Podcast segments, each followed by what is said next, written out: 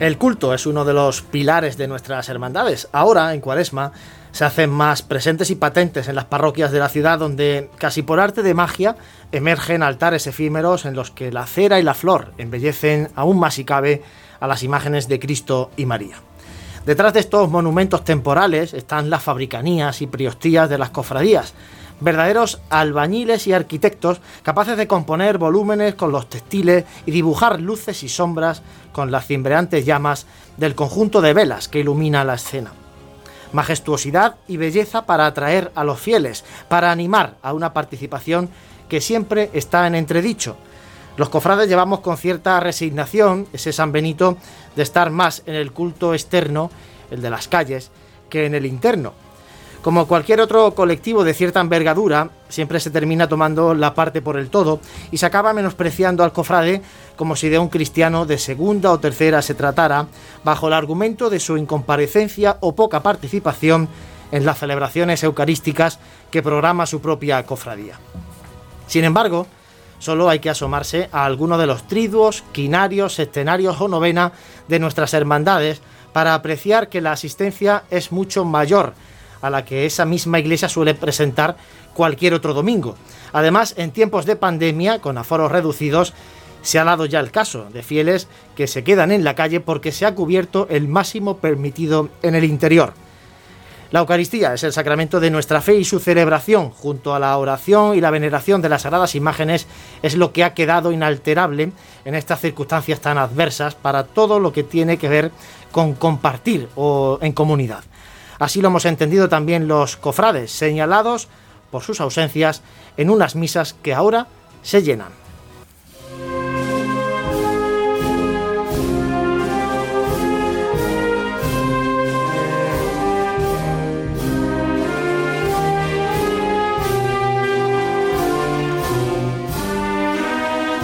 Hola, ¿qué tal? Muy buenas tardes, bienvenidos a un nuevo programa de Radio Pasión en Jaén. Aquí estamos prestos y dispuestos para acompañaros hasta las 9 de la noche en el 95.3 de la FM en Ser Más y también a través del canal de YouTube de Pasión en Jaén y el Facebook Live de Cadena Ser eh, Jaén.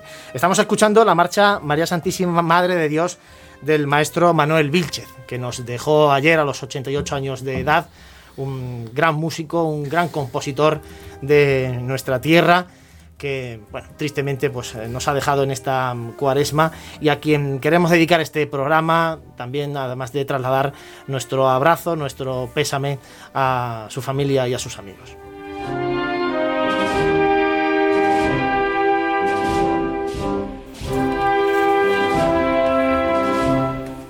Muchos sonidos cofrades nos ha dejado el maestro Vilche. Vamos a escuchar algunos a lo largo del programa de hoy, pero como es perceptivo al inicio del programa, saludamos a los compañeros de Pasión en Jaén. José Ibáñez, muy buenas. Muy buenas. ¿Qué tal? Pues nada, aquí estamos otra semana más. Hoy te hemos sacado del cumple de, del pequeño José. ¿eh? El pequeño José que, bueno, le, recordaré que me, que me he tenido que ir del cumpleaños para hacer un programa de radio. Bueno, pero le felicitamos aquí en directo y se una la felicitación eh, no solamente toda la gente de Pasión Gen, sino todos nuestros oyentes y amigos. Dani Quero, muy buenas, compañero. Buenas tardes, muy buenas. Vamos ya descontando fechas. Bueno, ¿cómo está la agenda cofrade de, iba a decir de fin de semana? No, desde hoy, incluso ayer creo que empezó el quinario de, la Madalena. Pues, impresionante. Este fin de semana es tremendo. Tremendo como está, ahora vamos a comentar alguna cosita. Franco Vero, muy buenas. Buenas tardes. ¿Todo bien? Todo bien, ya afrontando eh, la segunda mitad de la cuarema, como, como, tú has dicho, con un calendario muy cargado de actos. Muy cargado, muy cargado. Todo dentro de la iglesia, pero muy intenso. Reciban también los saludos de Manuel Serrano, que está al frente de los mandos técnicos. José, recordamos, si te parece, al inicio, cómo pueden bueno, participar nuestros oyentes, nuestros seguidores con, con, nosotros aquí en Pasión en Jaén. Bueno, pues pueden participar en esos vídeos que tenemos ahora mismo en directo, tanto en el canal de Facebook de Radio Jaén Cadena Ser, así como bueno en el YouTube de Pasiones Jaén o también pues con el teléfono, ese número de WhatsApp que tenemos, el 644-366-382. Y bueno, pues si quieren enviar cualquier mensajito, audio, pues lo iremos poniendo en directo en este programa. Nos pueden poner lo que quieran, eh, nos pueden mandar el audio sobre lo que quieran, su opinión de lo que consideren oportuno. Pero hoy hemos lanzado una pregunta un poco para ver eh, qué os parece eh, los altares de culto que están montando las hermandades, cuál os gusta más, cuál ha parecido más espectacular y, y, bueno, y todo lo que va a venir, ¿no? Porque todavía tiene que venir mucho y tenemos que ver muchos más durante lo que queda de esta, de, esta cuaresma. Y hemos pedido eso porque vamos a hablar hoy mucho precisamente de los cultos y de, los, de esos altares efímeros que se instalan, que instalan las hermandades para celebrar los cultos. Pero antes de todo eso, hacemos el repaso, si os parece, a la actualidad de, de esta semana. Lo comentaba antes, el recuerdo, Fran, al maestro Vilches que nos dejó ayer, pero que deja un gran legado musical para, para Jaén en general y también para sus cofradías. Es uno de esos personajes que se puede considerar que, forman parte del patrimonio inmaterial de, la Semana Santa de, Jaén, ¿no? Durante las dos décadas que estuvo al frente de la banda municipal, eh, que era habitual verlo prácticamente todos los días porque la banda municipal entonces salía salía todos los días de la Semana Santa. Así que ha sido pues una gran pérdida, pues mmm, y además pues destacar también su faceta de compositor que la desarrolló sobre todo a raíz de, su jubilación y la ha dedicado marcha a, a muchas hermandades. ¿eh?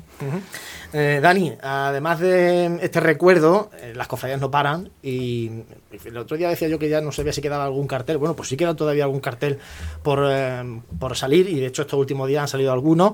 Por ejemplo, el de Santo Sepulcro, el del Perdón, incluso la Amargura que ha editado su primer cartel de Cuaresma. Ha hecho algunos puntuales por alguna efeméride, pero este realmente ha sido su primer cartel de Cuaresma y lo ha sacado precisamente en este año tan difícil y tan, tan especial. Sí, son eh, estos carteles últimos que se han presentado son muy interesantes, mm, entre otras cosas por lo que tú dices, porque la Hermandad de la Amargura se ha animado a hacer un cartel que no, no es nada habitual en ello, para las Cuaresmas. Eh, bueno, y luego el, el, el contenido del, del cartel de, del sepulcro, que además se presentó de forma virtual por Facebook, eh, con esa urna vacía, eh, esa alegoría a, al Viernes Santo, al sepulcro y a, la resurrección próxima. Y luego el perdón, el, montaje, el fotomontaje de, Gabriel García con el Señor del Perdón eh, y de fondo esa, esa columna tan emblemática en la Semana Santa de Jaén ya, ya, tiene, ya están todos los carteles. Ya el cofrade puede hacer el, esa, ese. Yo lo hago todo lo, lo suelo hacer todos los años, el, el, ir pasando todos los carteles y al final terminar eligiendo cuál es tu podio de honor. Mira bueno, que te gusta la Olimpiada y esa. Ver, ver, la Olimpiada del cartel. Además de la cartelería, eh, es también habitual en, en, Cuaresma el tema de los pregones. Es verdad que este año muchas hermandades han decidido suspenderlo y, y aplazarlo para el año que viene, pero algunas sí lo han llevado a cabo. Por ejemplo, este, esto, este pasado fin de semana celebró su pregón Calidad y Salud, que lo hizo también el Colegio de los Hermanos Maristas, que se ha convertido un poco en el espacio salvador para las hermandades porque se han abierto las puertas del Colegio de los Maristas, por suerte y gracias a Dios, para que las hermandades tengan un sitio para poder hacer los pregones, que no, no, tiene, no, está, no está siendo fácil eso. Además es que el, el, ese salón de actos de los hermanos maristas es ideal para todo este tipo de actos. Eh, ya no solo en tiempos de pandemia, por, por, las condiciones que tiene de ventilación, sino que es que además es, un, recinto, es un local, eh, es un salón que, que, tiene muchas posibilidades. ¿eh? yo creo que en el futuro se irá aprovechando más y ellos, bueno, pues ellos agradecerles, en general el mundo cofrade de Jaén tiene que agradecerles que hayan aportado ese granito de arena esta, esta cuaresma tan atípica. Y también fue el del Divino Maestro, José Enrique Solas, eh, Antonio Jesús Liébana fue el encargado de pregonar a Calidad de Salud, José Enrique Solas, un maestro de los pregones, donde lo haya, fue el pregonero de la Hermandad del Divino Maestro, además un pregón de los que a mí me gusta, que es en la iglesia, donde no se puede hacer, pues allí. Al lado encima de eh, nuestro Padre Jesús de la Piedad, que estaba en su tribu allí en la Merced, o sea que se juntó allí todo. Bueno, y estaba ya también los. Ahora te voy a preguntar a Dani por el por Cristo. Poquito, el del Cristo estudiante fue por poquito, casi casi, por una hora. Pero bueno, es que también fue, muy, y sobre todo un recuerdo que tuvo José Enrique Solas muy emotivo a Rufino Cevidane, sí. que bueno, fue muy intenso y, y, al final esas son las cosas que quedan. ¿eh? Además del mensaje que quiera trasladar el pregonero, esos detalles, esos recuerdos son los que quedan después de este tipo de, de actos. Y si os parece, nos asomamos un poquito a la provincia Eh, ¿Qué me ha parecido María Santísima del Mayor Dolor y Traspaso de, de Villacarrillo? Lo- en el anterior programa anunciábamos su bendición un año después de lo que estaba previsto, ya se bendijo por fin la semana pasada. Y bueno, las, reacciones han sido muy positivas en la línea de Israel Cornejo, lógicamente. Sí, es que es una imagen. eh, cada imaginero tiene su prototipo de la belleza, su canon de la belleza. Y lo mismo que Álvarez Duarte, que tuve de Luque, pues entre ellas las imágenes se parecen entre sí, pues en este caso de, Villa, de Villacarrillo, pues, pues sí tiene cierto parecido con otras imágenes anteriores de, de Israel Cornejo. La imagen es muy, muy bonita, tiene una expresión muy bonita. Además también con el tema de eh, la dualidad de las manos, ¿no? Tiene, tiene fotografías con las manos cruzadas y luego eh, en la bendición también estaba la dolorosa con las manos abiertas, ¿no? Como por ejemplo Madre de Dios, ¿no? De, de la Hermandad del Silencio, ¿no? Sí, bueno, ya en el silencio ya ahora mismo se ha desechado el juego de manos de, de abierto y se ha apostado por el de las manos entrelazadas. Eh, es como están ahora mismo. No sé si en un futuro, bueno, ahí lo tienen siempre para... Sí, una, una posibilidad más para- para la, para la esas, manos, esas manos entrelazadas que dan, un, un- dan una, una imagen dramática sobreañadida a la, a la imagen. Es que le da vida, Sí, le da sí, vida sí, a, la, a la totalmente. imagen, a- sobre todo a los a los Le da más le fuerza, da, le más da fuerza sentido. expresiva. Fuerza, sí, fuerza y dramatismo. Así. Y luego para terminar, Arjona. Y si hablamos de Arjona, tiene que hablar Fran. Hablamos de Fran. Háblanos, Fran, de esa exposición, exposición cofrade, que, que va a haber en Arjona. Bueno, sí, este año eh, mm, se ha creído allí con- conveniente no hacer ni pregón de Semana Santa ni cartel, solo los cultos y bueno, a través de la Unión Local de Hermandades y a iniciativa del Ayuntamiento, pues se ha organizado, se va a realizar de- de- desde el 20 de marzo al 10 de abril en la crista barroca de- del Santuario de la Sagrada Reliquia eh, una muestra expositiva de, de todo el patrimonio más destacado que tienen las hermandades de Semana Santa de Arjona. No va a ser solo un patrimonio de enseres, sino que también va a ser patrimonio pictórico, patrimonio documental, con documentación pues muy antigua, del siglo XVII, del siglo XVIII, eh, también con imágenes, con vídeos, o sea que va a ser una cosa muy, muy variada y va a estar allí pues disponible para el que, todo el que quiera conocer la idiosincrasia de, de cómo se vivía allí la Semana Santa, pues ya digo, desde el 20 de marzo hasta el 10 de abril. Muy interesante. Además, este año, esto de que no haya procesiones en la calle va a permitir que podamos movernos un poquito más. ¿no? Y que, oye, Arjona está ahí a un paso. ¿no? Efectivamente. Pues se puede uno escapar, además como empieza antes de Semana Santa, pues se puede uno escapar un día y conocer un poquito el patrimonio de la hermandad de Arjona, otro día se puede desplazar a, a otra localidad, etcétera, etcétera, y bueno, y así vamos moviéndonos que Semana Santa, una Semana Santa normal, estamos mucho más atados cada uno a nuestra Semana Santa. Hombre, solo por ver el, el retablo que preside esa sala, que es un retablo de barroco colonial, que solo hay tres ejemplares en España, eh, merece la pena. Fíjate cómo vende eh, Arjona, Ah, Fran, que- ¿eh? Es que la, en general la provincia de Jaén, la Semana Santa, tela, ¿eh? O sea, un nivel. eh. Pues sí, además que hay que reconocer el trabajo que se está haciendo en muchas localidades. Úbeda, por ejemplo, también ha lanzado esta, este ciclo de, de música también en torno a la Semana Santa, etcétera, etcétera. Bueno, todo eso podemos comentarlo eh, otros días. Hoy tenemos un programa muy cargado, vamos a hablar de los cultos, de los altares de culto. Eh, José, solamente por apuntar, aunque luego lo comentemos un poquito más extendidamente, nuestro sorteo de artículos religiosos Aguilar lo lanzábamos el pasado miércoles. Y eh, hoy ya hemos dicho quién so- quiénes son los ganadores de estas dos, bueno, estas no, de dos fundas de estas no porque estas no tienen por qué ser Unas fundas personalizadas. fundas personalizadas, así es.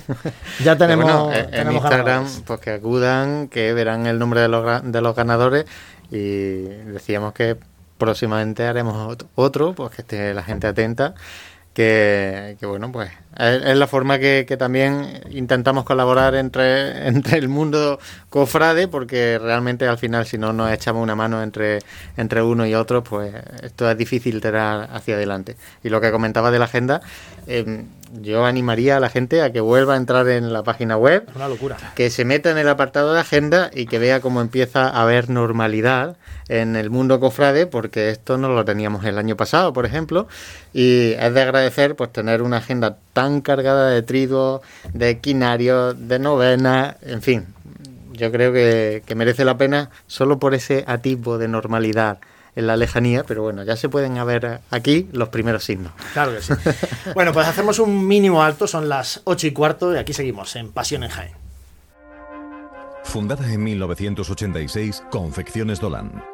Es la sastrería jienense de referencia a la hora de vestir a las formaciones musicales. Bandas de toda la geografía española lucen uniformes diseñados y tejidos por Confecciones Dolan. Además, Confecciones Dolan ha ampliado su catálogo de productos con la confección de túnicas de nazareno, dalmáticas y todo el material textil que puedan necesitar las bandas y cofradías. Y en tiempos de pandemia también elaboramos mascarillas cómodas, seguras y personalizadas. Más información en www.confeccionesdolan.com. Confecciones Dolan. Vestimos la Semana Santa.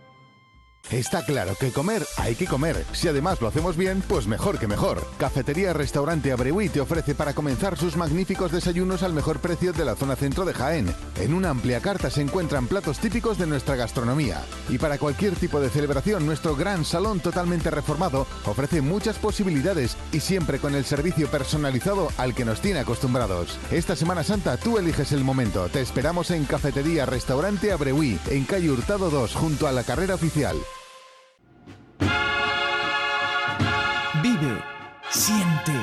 Escucha la Semana Santa. Pasión en Jaén.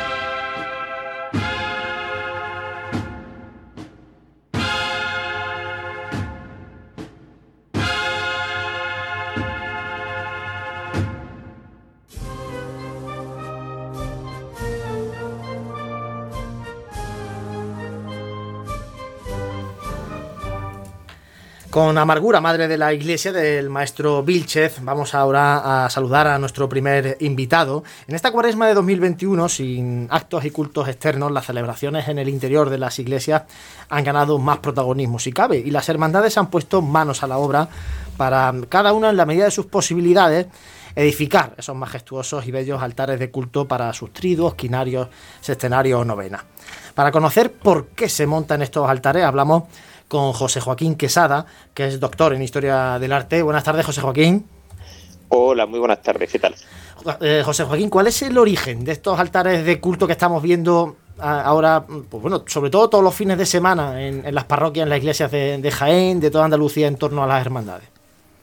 Pues como bien dice su propia denominación de altar de culto, pues el origen está precisamente en los cultos que, que los estatutos de las diferentes hermandades tenían previsto realizar en homenaje, en honor a sus imágenes titulares eh, de forma anual. Era una ocasión extraordinaria en tanto en cuanto se diferenciaba de lo que es el culto ordinario y diario que se rendía a la imagen en sus capillas, pero que se repetía todos los años. Lo que pasa es que tú has mencionado precisamente el tema de triduos, quinarios.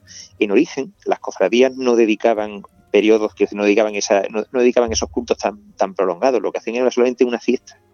Eh, para la cual se, montaban estos altares en, la, en los presbiterios de la iglesia. Es con el paso del tiempo, especialmente a finales del XVIII, siglo XIX, cuando se generalizan eh, los escenarios, las novenas, los trigos, es decir, se hace una, una secuenciación más completa. Precisamente pasa una cosa, la imagen habitualmente, además un ejemplo significativo lo tenemos en Jaén con, con la cofradía de nuestro Padre Jesús en la, en la, en la iglesia que fue de los carmelitas descalzos. Las cofradías tenían a sus imágenes en capillas laterales, en altares que no eran el principal. Entonces, como no tenían la, esas capillas no tenían la capacidad suficiente para reunir a los hermanos, había que trasladar a la imagen al, al presbiterio.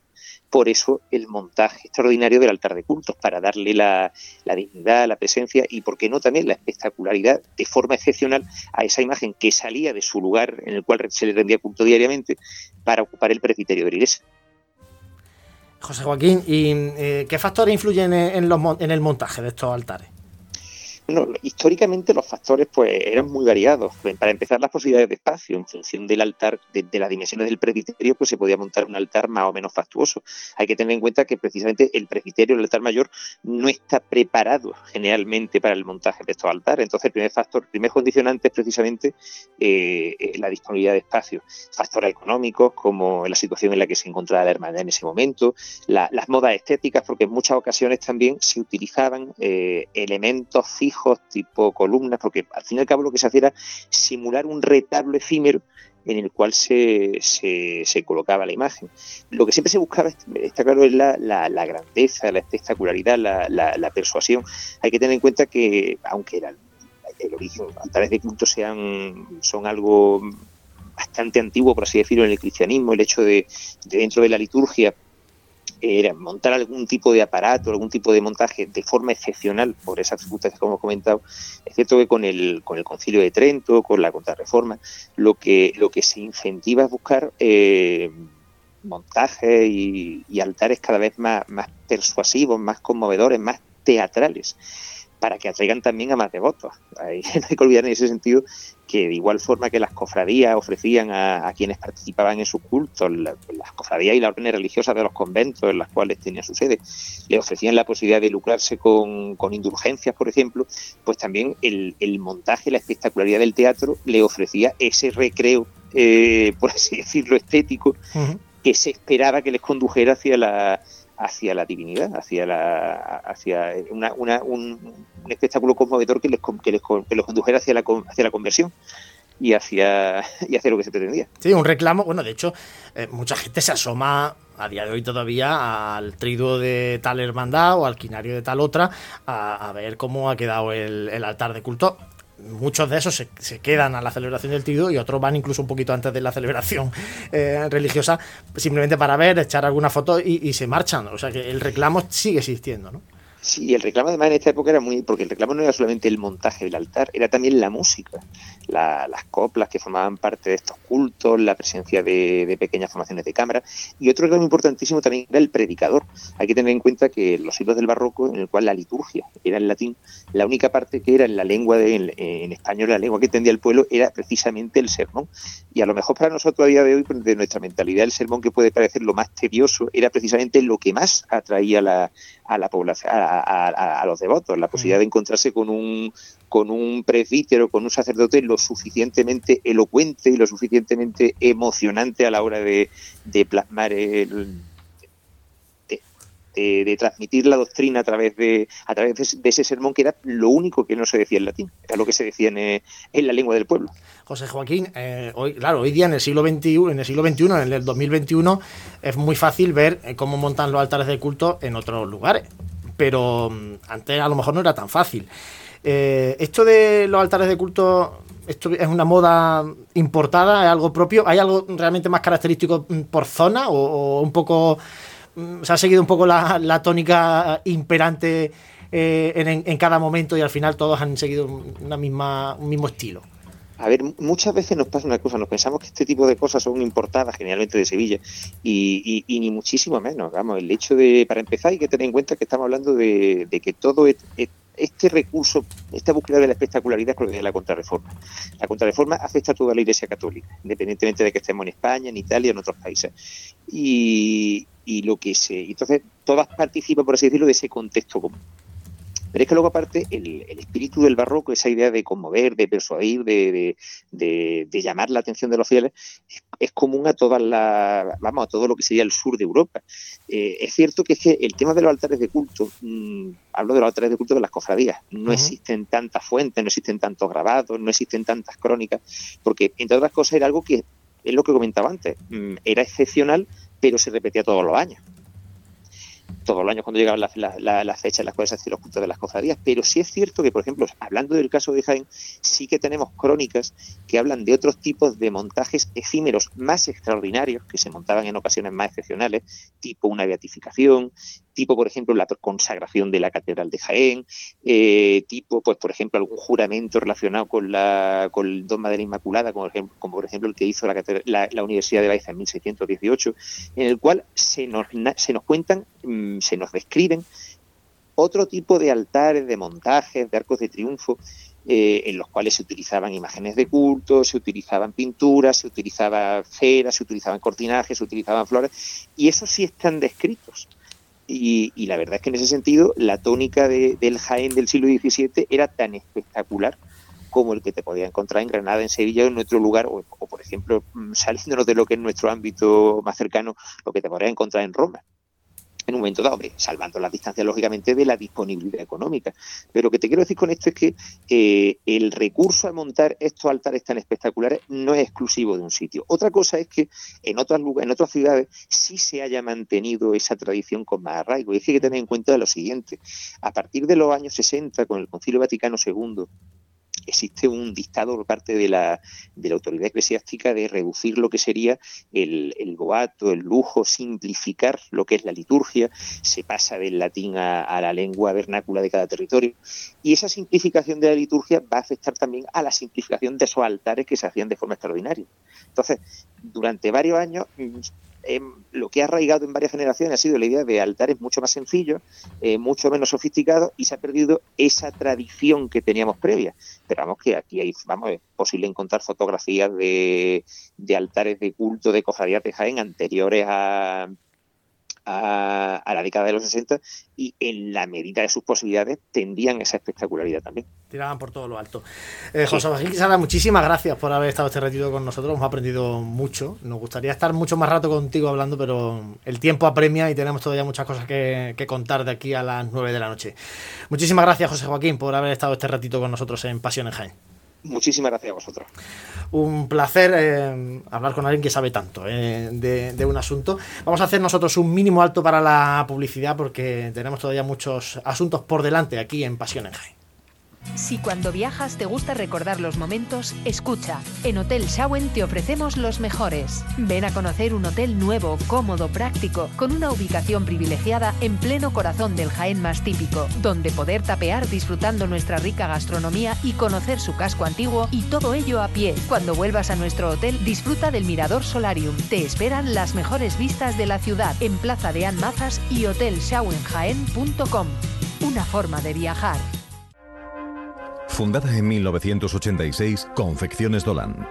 Es la sastrería jienense de referencia a la hora de vestir a las formaciones musicales. Bandas de toda la geografía española lucen uniformes diseñados y tejidos por Confecciones Dolan.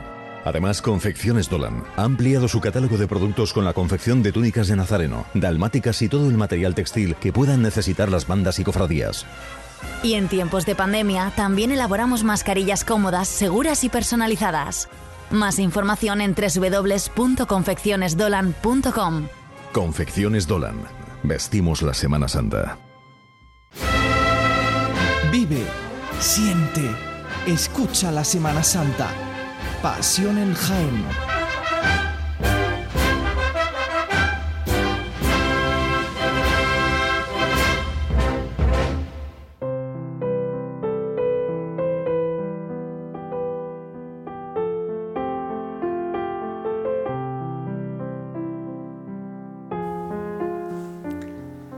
Pues con este sonido de piano, de marchas profesionales a piano, vamos a dar paso a nuestro segundo invitado. Está, está José mirando el piano que tenemos aquí en el estudio de Radio Jaén, como diciendo, me da ganas, se arranca de, me da ganas de arrancarme, ¿no? Se ha arrancado Juan Luis, no, no, No, Juan yo, no, Luis, yo, yo del piano lo único que sé que tiene una tecla blanca y otras negras, pero no me pidas mucho más, porque no tengo ni idea. Antes de que termine la Semana Santa, tiene que en uno, alguno de los programas tiene que tocar algo. Vamos a hacer una Lo, cosa. lo suyo es que venga el invitado que, que va a hablar, ¿no? Y, Venga, eso sería y lo que suyo. nos toque. Eso sería lo suyo, pero el tema del COVID nos obliga a tener que hablar con él eh, por teléfono. Tenemos, eh, como digo, por teléfono a Jacobo Herrera. Jacobo, muy buenas tardes. Juan Luis, buenas tardes, buenas tardes a todo el equipo.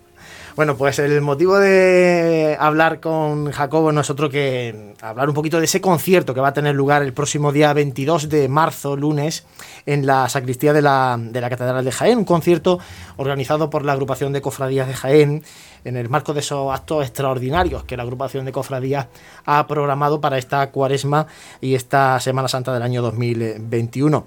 Eh, Jacobo, el concierto, mm, me decías ya cuando hablábamos para la entrevista, que el repertorio lo tienes ya más que atado y más que cerrado. Háblanos un poquito qué vamos a poder escuchar los que tengan la suerte de poder entrar a la sacristía, porque el aforo será limitado, lógicamente, pero bueno, habrá unos afortunados que estén allí físicamente. Yo espero y deseo que la agrupación lo pueda retransmitir eh, a través de internet o pueda grabarlo para luego verlo después o como sea. Pero bueno, háblanos un poquito, Jacobo, de ese repertorio que va a sonar a piano en la catedral. Sí, pues va a ser un repertorio íntegramente de marchas procesionales de Jaén. Creo que no tiene sentido que se toquen otras cosas en este en esta cuaresma, en nuestra ciudad, en la catedral, y se interpretarán bien marchas profesionales. Eh, queremos que sea variado eh, y por tanto pues lleva a sonar las piezas actuales que más más recientes, ¿no? De nuestras agrupaciones musicales, de nuestras bandas de corneta y tambores, pero también nos vamos a acordar del maestro Zapena, nos vamos a acordar de Emilio Cebrián, nos vamos a acordar de Carlos Cerveró. Hay marchas en Jaén maravillosas y no deben caer en el olvido. Y entonces, pues bueno, este año no hay bandas de música, por desgracia, por la situación que tenemos, y el piano es una herramienta muy sugerente que no suple esta, esta realidad, ¿no? Pero sí puede acompañar y sí puede eh, hacer que pasemos un ratito agradable y un ratito cofrade y que nos reunamos todos. Eso te iba a preguntar, Jacobo. Es un poco eh, homenaje, eh, de alguna manera, este concierto a piano de marchas profesionales, homenaje también a las formaciones musicales de nuestra ciudad, de nuestra provincia, que por desgracia, pues bueno, llevan tiempo sin poder ensayar, sin poder trabajar, y este año no van a poder tampoco eh, pues acompañar a las hermandades porque no va a haber acompañamiento alguno, lógicamente. Pues sí, sí. Una de las ideas que, que teníamos al buscar el repertorio que fuera lo más equilibrado posible era eh, que estuvieran las formaciones musicales de Jaén representadas. Eh, sonará Señor del Salvador, nos acordaremos de, la agrupación de Jesús Despojado, no, eh, sonará Beso y Traición, nos acordaremos de La Estrella, que fue la banda que estrenó esta, esta marcha, y sonará Soberano en Santa Clara, eh, marcha propia de la inspiración. Mm, me da pena que no estén representadas las formaciones de plantilla completa de banda de música, me gustaría, pero no pueden estar todas las marchas. En su, sí es verdad que habrá mayoría de marcha de palio, ¿no? Pero ninguna propia, por desgracia, ¿no? Ya digo que me encantaría, pero no podemos hacer un concierto tampoco muy extenso, ¿no? Sino el tiempo justo. Claro, Jacobo, eh, yo quería preguntarte eh, por la dificultad. No sé si hay, si hay, alguna marcha especialmente dificultosa, te ha sido especialmente difícil adaptarla para interpretarla a piano. Pues la mm, pues mira, eh, eh, hay que echarle tiempo a todas. Al final es una cuestión de, de tiempo, de mucha paciencia, de querer a cada marcha como es y de respetarla y de darle su sitio y su forma, que tengan una complejidad. Bueno, hay marchas que son muy difíciles, para que vamos a, engañarnos, pero, pero al final es poquito a poco, es paciencia con ella y sobre todo que cuando una cosa te gusta y disfruto muchísimo tocando marchas profesionales pues al final mm, hay dificultad. Mm, bueno, hay, mucha ilusión y hay muchas ganas. entonces al final no la veo. La hay, pero no la veo. Eh, Jacobo, estamos hablando hoy en el programa de, de los cultos, de las cofradías y de cómo eh, pues están esmerando aún más si cabe en esta situación para mm, engrandecerlos con altares de culto y también algunas están acudiendo al acompañamiento musical, precisamente en, eso, en esas celebraciones litúrgicas, acompañamiento musical de coro o incluso de, música piano, como la que ofrece eh, Jacobo y también incluso que con Carmen Zapata formáis este dueto en clave. Eh, quería, quería preguntarte, Jacobo, eh, porque cada vez son más las hermandades que están acudiendo a vosotros para, para solicitar ese acompañamiento musical en sus celebraciones.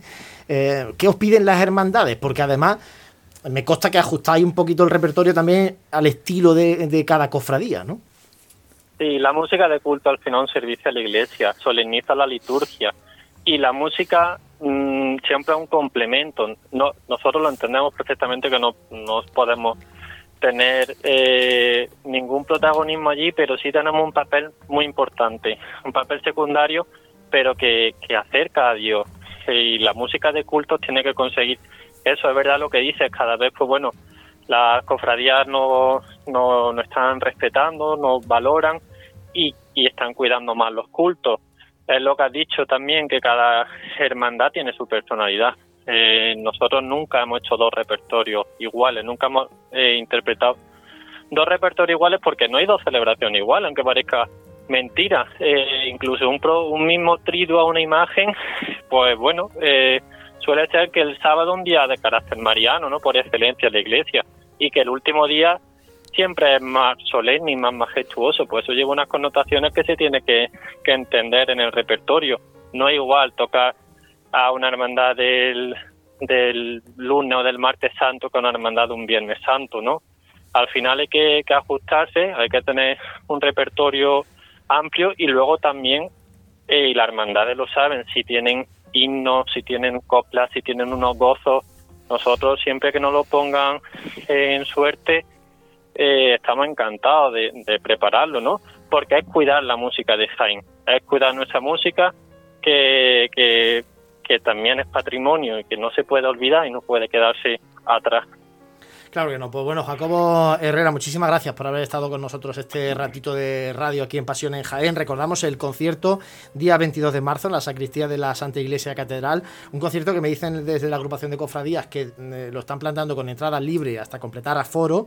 Eh, aunque sí que se va a disponer eh, en el interior un espacio para todo aquel que lo desee pueda dar eh, algún donativo para la vocalía de caridad de la agrupación de cofradía, sobre todo va a ir dirigido a los conventos de nuestra ciudad que, siguen atendiendo a mucha gente y que siguen también necesitando la, ayuda, la solidaridad de la, de la ciudadanía jienense.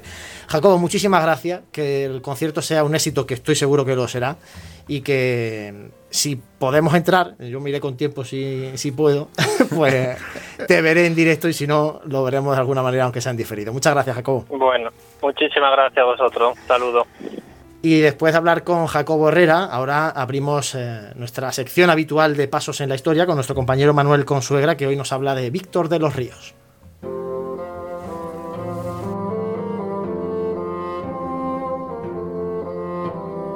Pasos en la Historia. Hablábamos en programas anteriores, a través de la figura de Jacinto Higuera, de la Cofradía de la Buena Muerte. Cofradía que nace en el siglo XVIII como Cofradía de Gloria, manteniendo esta condición hasta la década de los 20 del pasado siglo, fecha en la que se produce el cambio Cofradía de Pasión con la finalidad de recabar más apoyo entre la feligresía capitalina. En estos años en los que la cofradía encarga a la figura de Higuera la realización de la portentosa imagen del Cristo de la Buena Muerte, a finales de la década de los 50, la cofradía cuyos titulares era el ya referido Cristo de la Buena Muerte y Nuestra Señora de la Angustia, decide aumentar su patrimonio con el encargo al escultor Víctor de los Ríos del conjunto escultórico del descendimiento de Cristo. Una de las principales señas de identidad de esta cofradía es su sede canónica, que no es otra que la Sagrada Iglesia Catedral. No habla de tan majestuoso templo en esta etapa histórica y la relación con el autor del que vamos a hablar en el día de hoy, José Manuel Marcha. Hablábamos en anteriores intervenciones sobre la vinculación santanderina de muchos de los nuevos hombres que restauraron la iglesia diocesana de Jaén tras la guerra civil. El nombre de Víctor de los Ríos debe ser asociado a esa influencia. Natural de Santoña, en la entonces provincia de Santander, compartía naturaleza con el deán don Agustín de la Fuente González, llegado a Jaén en 1944 y vivo activo en la restauración material y cultural de la catedral en la posguerra. El cabildo, despojado de casi la totalidad de su patrimonio tras la guerra civil, vio en la Hermandad de la Buena Muerte un importante activo patrimonial. Además de ser una pujante cofradía catedralicia, muchos de sus miembros eran activos feligreses de la hoy cruelmente desaparecida parroquia de Santa María. La restauración patrimonial de la catedral fue prioritaria durante toda la segunda mitad del siglo XX. La guerra, el expolio artístico e histórico del templo y severos daños materiales en las cubiertas y muchas de las dependencias ponían en serio riesgo la unidad del edificio. Y para colmo, en mayo de 1951, la provincia sería azotada por una serie de terremotos que dañaron el edificio significativamente. La adquisición del conjunto escultórico de Cristo descendido, encargado a Víctor de los Ríos en 1959, fue un broche de gala en la restauración material y espiritual de la catedral, un hito que debemos todos los jienenses a la buena muerte. Víctor de los Ríos nace en la localidad cántabra de Santoña en 1909 aunque a los pocos años de edad se traslada a Madrid, donde inicia su formación académica junto a la escultora Enrique Sierra, Martínez Zotero y Francisco Martorell. Si por algo destaca la imaginería del afamado escultor cántabro, es por su sobriedad. En la obra de De los Ríos encontramos una fusión entre el clasicismo imperante en la imaginería sacra de la época y la corriente del realismo figurativo tan influyente en el arte del siglo XX. Tendencia que intenta representar al mundo tal y como la percibe nuestro ojo, asemejándose a la realidad lo máximo posible. De sus manos salen numerosísimas obras repartidas por todo el territorio nacional, destacando Palencia, donde es reconocido como uno de sus grandes autores. Es importantísimo también el legado dejado en ciudades como León o Zamora. Creó más de 600 obras, repartidas en museos, catedrales, colecciones particulares y centros oficiales. La llegada de la obra desde los ríos a nuestra provincia es a través de Linares. Allí realizaría el conjunto escultórico de la Santa Cena, imágenes que suponen todo un hito en el mundo artístico provincial de la época. Es tal el impacto que produce la llegada de la Santa Cena a Linares que hace que numerosas cofradías encarguen al autor cántabro sus imágenes titulares. Destaca la devota y bella imagen del Nazareno. Realiza también las imágenes titulares del Santo Entierro y del Descendimiento de Cristo. En este contexto, en el que la Buena Muerte encarga también para su cofradía el conjunto escultórico del Descendimiento de Cristo. Destaca la similitud de los conjuntos que de los ríos realiza para ambas ciudades, donde nos representa el momento previo al entierro de Jesús. Una de las principales características de la obra desde los ríos es que el, escultor imprime similares rasgos físicos a cada personaje en todas sus producciones, por lo que son fácilmente identificables las figuras que intervienen en la pasión de Cristo. No solo se dedica a la imaginería religiosa, de hecho, vamos a destacar en este ámbito la realización también para Linares del famoso minero que en la actualidad se sitúa en la céntrica plaza de Aníbal e. En los últimos años vuelve a su ciudad natal, donde fallece en 1996.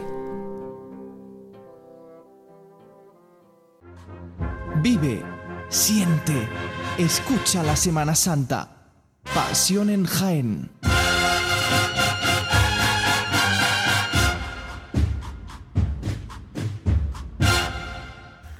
8 y 42 de esta tarde de miércoles del día 10 de marzo de 2021, cuaresma, aquí contando la actualidad cofrade en Radio Pasión en Jaén, en Radio Jaén con José Ibáñez, con Frank Cubero, con Dani Quero. Hoy también le ponemos falta a Santi Capisco, se va a hinchar en Semana Santa, curra. Aquí va a hacer horas extra. Va a hacer horas aquí. Va, a dormir en el estudio. la gente del fin de las mascarillas quiere tener una sonrisa bonita. Claro, es lo que tiene. ¿eh? Y ahora está todo el mundo ¿eh? llamando, llamando a la clínica. Bueno, eh, vamos a abrir el tiempo de tertulia, pero José, si te parece, no sé si teníamos algún amigo que había mandado un mensaje de voz por ahí y también hay alguna, algún comentario por el WhatsApp. Pues lo tenemos, bueno, tenemos algún mensaje de audio, así que... Venga, pues escuchamos primero...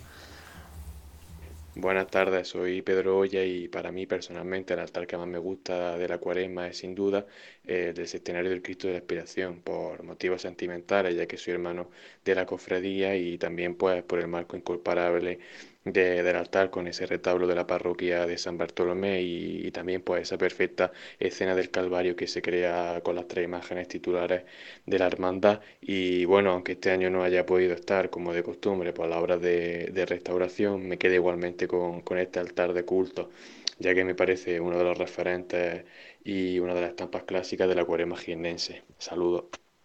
Saludos para Pedro ya también. Que voy a decir a Pedro ya que se venga ya aquí, que yo le dejo mi puesto. Y que lo diga aquí. Que lo, que lo, que lo hace mejor que yo. No, aquí nuestro compañero que. A ver si hay algunos que se atreven también. Le da gente Sí, hombre, no. Respetillo grabarse mensajes. Y luego ve a la gente por la calle que va loca perdida así todo el rato hablando por el teléfono. es lo mismo. Decir, oye, pues mira, a mí me gusta mucho el altar del trido que monta la borriquilla. Me gusta mucho eh, la disposición, por ejemplo, este año que ha, que ha hecho la clemencia en, la parroquia de la Magdalena, que le ha dado un toque diferente, ha un poco al, ha al caído, ha puesto por detrás eh, también un dosel. Bueno, están las hermandades que no, especialmente. Que no tenga miedo, que en Semana Santa se opinaba hasta de la corbata de Santi. O sea, que es que no hay problema. No hay problema. Hay total libertad para opinar lo que nos gusta y lo que no nos gusta, ¿eh? que también hay cosas que no nos gustan y eso no quiere decir que, estén mal hechas, sino que, bueno, particularmente pues te gustan menos y, ya está. Eh, José, también había algún comentario que nos ha llegado, en este caso de forma escrita, preguntas y tal, antes de meternos nosotros a opinar. Sobre todo, bueno, hacía más preguntas que, otra cosa. Nos preguntaba que qué opinábamos sobre montar los pasos en la iglesia. Nos decía que en Jaén no se iba a hacer. O, intentaba corroborar que en Jaén no se iba a hacer y pues no, no, no, apunta, no apunta que se vaya a hacer. ¿Y qué, qué opinamos? Bueno, pues... ¿Qué opináis vosotros? ¿De que, está haciendo la de tertulia, que se bueno, monten bueno. o no se monten los pasos? En principio, ya estamos conociendo un poco lo que quieren hacer las hermandades o lo que pretenden hacer el día de su salida procesional. Algunas ya lo han anunciado en los boletines cuaresmales que ya se han ido presentando y claro, ya lo, ya lo ponen ahí, ¿no? Reflejado. Y todo va parece encaminado a montar un altar mayor o de menor tamaño, o más especial o menos especial, y sí que mantener la iglesia abierta por lo menos durante esa jornada para que la gente, los cofrades, los fieles, los devotos puedan pasar por allí a, venerar un poquito a, a sus imágenes, a las imágenes de sus hermandades. Pero de pasos no, no se ha hablado y parece que no se vaya. no es se que es, va es complicado montar el, montar los pasos. Sí, venga, montamos los pasos, pero montar los pasos de un gasto Es un gasto, lleva. mm, pues por ejemplo, imagínate un palio, un gasto en, en cera, un gasto en flores, eh, que bueno, que tampoco yo creo que si con unos altares, en fin, trabajados y bien y bien estructurados y bien planificados, pues se puede se puede pasar la cuaresma y los días de Semana Santa de una forma bastante mm, eh, satisfactoria. Además, yo no sé, Fran, si para el sentimentalismo del cofrade ver el paso allí montado sabiendo que no va a salir, casi es peor, ¿no? No sé. Es más, es más doloroso. es más duro.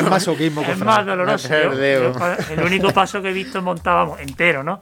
Que era el del palio de la Iniesta y en Sevilla, lo veía en el altar mayor y porque iba vestida de brea. La Virgen, sí, no, es que parecía que es que iba a salir. Y es que te entra una mezcolanza terrible. ¿eh? Duro Yo prefiero, prefiero un altar de culto. ¿eh? También nos preguntaba eh, este, este, bueno, este oyente que si va a haber algún concierto de bandas de corneta y tambores, agrupación musical o banda de música y, y de, ser, de ser así, que cuándo sería. Bueno, el alcalde dijo aquí que eh, en principio, si todo va como va ahora mismo, eh, la intención es que la banda municipal sí ofrezca algún concierto o varios de eh, Semana Santa. Lo que no está todavía concretado es el día. Y luego también ese proconsejo de bandas están organizando algo. Están trabajando en organizar algo vinculado a las bandas, pero no eh, una actuación de la banda, sino una especie de exposición. Bueno, todo eso cuando, cuando se cierre un poquito más y tengamos más detalles y más información al respecto, lo daremos. Pero se está trabajando desde ese pro consejo de bandas, que sabéis que, que ya hablamos aquí en un programa, están trabajando eh, en, en hacer una actividad, un, un proyecto eh, en torno a las formaciones musicales, pero lógicamente sin actuaciones de la banda porque no están ni ensayando, o sea, es que complicado. Complicado. Bueno, este oyente pues apuntaba algunas cositas también de, de Úbeda y Baeza, en fin, ya, ya nos cuesta más un poco, trabajo. un poco más de horarios y demás y, y, bueno, yo pues animo que, bueno, la- las redes sociales sobre todo pues eh, que, que son las que mandan hoy los di- hoy en día en la información cofrade y, bueno, iremos, iremos informando sobre esas cosas. Bueno, además de eso, eh, llevamos toda la tarde hablando del- de los altares de culto. No sé, ¿veis vosotros este año un especial celo por parte de las cofradías, un sobreesfuerzo por parte de las cofradías para engrandecer aún más sus triduos, sus quinarios, sus cultos de cuaresma? ¿O lo veis algo que ya se está viendo en estos últimos años y que no deja de ser una evolución natural de lo que están haciendo las hermandades estos últimos años? Todavía faltan algunos altares, pero en, en general, en lo que se está viendo hasta ahora, no, o por lo menos yo no tengo la impresión de que haya nada que salga de tónicas de otras cuaresmas no pandémicas. Eh, en fin, yo creo que eso son cosas bastante. Hay alguna pequeña innovación. eh, hay hermandades que, que han tenido que cambiar la sede de sus cultos, como por ejemplo le ha pasado a la estrella. Y entonces, pues, eh, ya solo, aparte de, bueno, que el altar era, era muy bonito, ¿no? Era estupendo. Canela, Sí, yo voy a sí. hacer como Pedro Olla, Sí, que sí. tira, voy a barrer por mi casa. Estaba muy bien. eh, Y, y- y luego había fotos mm, en penumbra que, que era, resultaban eh, espectaculares. Pero, pero bueno, eh, ha sido el cambio de ubicación, pero realmente altares parecidos de- en ese sentido había en la capilla, en vuestra capilla. Entonces, por poner un ejemplo, yo no veo nada especialmente diferente. Y lo que sí veo es que, bueno, pues que todas las hermandades intentan mejorar un poquito año tras año, pero en, la en- el sentido de todos los años, todos los años lo intentan. Fran. Yo sí noto un poquito de, mejora con respecto a, a otros años. Tenemos la sentencia en, en San Eufrasio, la, la, la Magdalena con los dos seles que ha puesto. eh, la composición que era muy similar, pero la composición teatral que hizo el Gran Poder eh, con su Dolorosa, eh, yo sí noto un poquito más de, de progreso este año en, en- los altares de cultos. También es que mm, mm, adquirir material para hacer un aparataje de culto teniendo el espacio que cada hermandad tiene acotado todos los años y, y teniendo es muy difícil cambiar de un año para otro eh, eh, Eso- todos los hierros toda la estructura todo Claro, y es luego que también eso la, es muy complicado. ¿eh? La inversión es, es verdad que las hermandades en Jaén, hombre, salvando algunas que tienen un patrimonio de mucho tiempo y muy cuidado y, y que cuentan ya con un patrimonio de, de- de telas, de bordado, etcétera, etcétera, que, que pueden usar para estos altares de culto. Las hermandades realmente las inversiones en patrimonio las enfocan mucho a la procesión de Semana Santa y menos a, eh, bueno, pues a, telas más o menos ricas, a todo este tipo o, otro tipo de elementos ornamentales para los, altares de culto. Y claro, Si es que van apañándose con lo que tienen. si es que nos hemos metido en un círculo así, una pescadilla que se muerde la cola, es decir, hemos tenido una- tenemos una situación de menos ingresos por la, pa- generados por la pandemia y por la ausencia de, de, de actividades cofrades fuera de lo que es la cuaresma y la Semana Santa y, y ha habido problemas con hermandades están teniendo problemas con las cuotas y todo eso se reduce en menos ingresos. Claro, si se reduce en menos ingresos, si tú quieres hacer algo un poquito más, entre comillas, eh, aparente y aparatoso en tus altares de culto, eso requiere una financiación. Y si te falta, y si estás falto de financiación en algunos casos por, por todo lo que estamos hablando, ya es complicado. Y hay otra, hay otra, otra, otra variable al asunto, que añadir al asunto, y es las autorizaciones. O sea, tú montas un altar el triple de grande, tienes que tener autorización para montar Para hacerlo, ese. claro. Efectivamente. Luego, además de todo esto, es verdad que además del altar, se están cuidando también mucho el acompañamiento musical, como decíamos, con, pues, con, con el dueto en clave o con coro de la propia hermandad, etcétera, etcétera. Y la última pata de, de los cultos está siendo las retransmisiones en redes sociales, que ahí es donde yo personalmente estoy encontrando mm, bastantes carencias, en el sentido de que, y esto a lo mejor José es el que mejor puede opinar, porque es el que mejor sabe de todo eso. a Eh, mí me va a echar. No, te voy a- te voy a- te- te- yo te lanzo a y tú ya me a- dices. a torear. No, porque la, Malo para ti. la sensación que a mí me da es que la hermandad, en lugar de, de considerar que tiene que asumir un gasto también ahí en cuanto a hacer una retransmisión a través de redes sociales, a través de YouTube, de Facebook, con cierta calidad, en lugar de hacer eso, intentan apa- apañarse con alguien de la Junta que maneja un poquito, que tiene un móvil medio No, bueno y que Bueno, tiene ni- o tal, y con eso intentan apañarse. O Y en algunos casos, ofrecer, en o algunos casos se ven carencias importantes. Sí, pero a ver, yo yo entiendo que, que tú hablas desde tu perspectiva también de periodista y de Claro. querer llegar a todo el mundo. Y es verdad. Y es Pasa que eh, te no, frustra mucho es- que Eso te hay que hacerlo es que hay que día, hacerlo. igual que hay No, que escucha, hacer por no, las no, redes sociales y hay que tener No, eh, una web. Yo, no se lo digo, yo no, o se lo digo.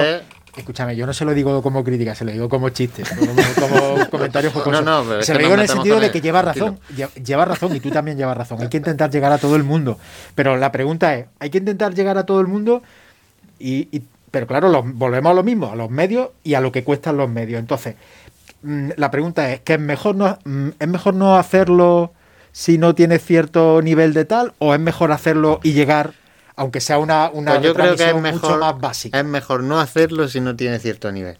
Porque eso crea un precedente al que lo ve.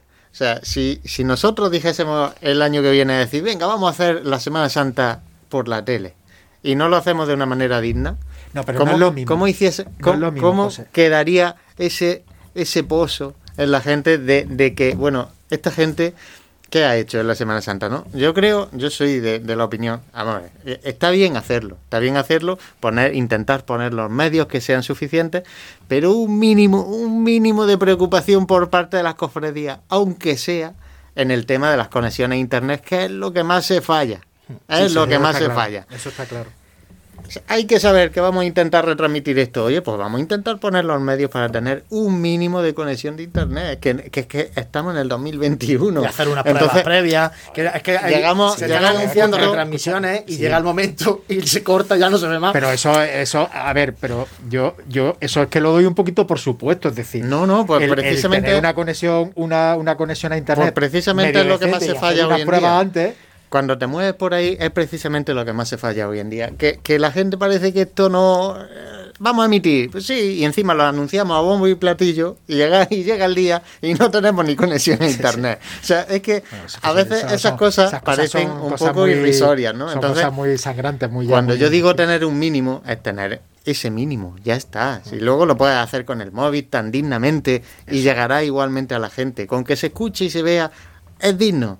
Pero claro, si, si nosotros ahora estamos haciendo el programa de radio y emitimos por internet y Manolo ahí en el control, lo único que ve ahí es una imagen saltar porque no tenemos conexión suficiente, pues menuda imagen daríamos. el mínimo que tú estás diciendo no era el mínimo que yo estaba entendiendo. tú, lo habías puesto. es que el mínimo que tú estás. En fin, es lo, lo, lo, básico, el ABC de cuando vas a hacer una pequeña prueba y que no te falle la conexión. No, yo simplemente, yo sí trasladaría este debate más. Eh, a que quizá sería bueno, sería bueno por parte de, alguien que sepa, eh, pues, oye, pues ofrecer realmente, no ofrecer a las cofradías, oye, te hago esto, sino, oye, ¿por qué no dar también una pequeña formación a las cofradías de lo que hoy en día hace falta? En el tema de Internet, ¿no? Pues si hace falta, oye, pues mira, eh, ahora llega un community, un community manager y, bueno, pues va a dar una pequeña explicación a las cofradías. Oye, eso vendría bien, ¿no? para, para saber, un periodista para, para saber cómo redactar una nota de prensa. Una cosa tan simple y que muchas no saben hacerlo. Eh, pues alguien que se dedique a retransmitir y que vaya, oye, pues mire, qué cosas mínimas nos hacen falta para retransmitir. Oye, pues esto, esto y esto. Por lo menos sentar unas bases de formación, que también es una formación necesaria en esto. Ahí estamos de acuerdo. Y luego que hay, profesionales, ¿eh? por ahí seguro que hay profesionales que lo hacen.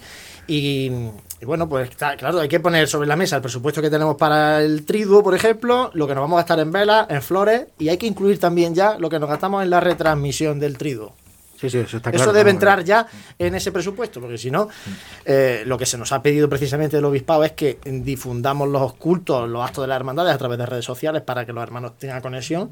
Pues tenemos que dar respuesta también por, esa, por ese lado, ¿no? Pero bueno, nos quedan dos minutitos para terminar, pero no podemos terminar sin eh, eh, decirle preguntarle a, Dani. Nos han hecho una pregunta por lo Facebook. Que, lo que tiene Súper interesante porque yo estoy interesado también en ella.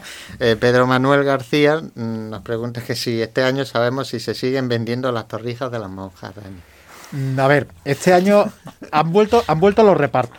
Han vuelto los repartos porque. Hoja de Santa Clara. Sí, de, Santa Clara. Han vuelto los repartos. Ellas ya están totalmente recuperadas del COVID y han vuelto. A, el, el obrador está funcionando. Va a haber un reparto el día 20 va a haber un, reparto a domicilio sin coste y pedido mínimo. En las redes sociales de la cofradía de los estudiantes está la información. Pero este año no hay Hay pasta, está toda la, todo el repertorio de repostería de ellas, que es buenísimo, pero este año no va a haber. Vamos a ir cortando el programa que me voy a llorar. Bueno, no pasa nada.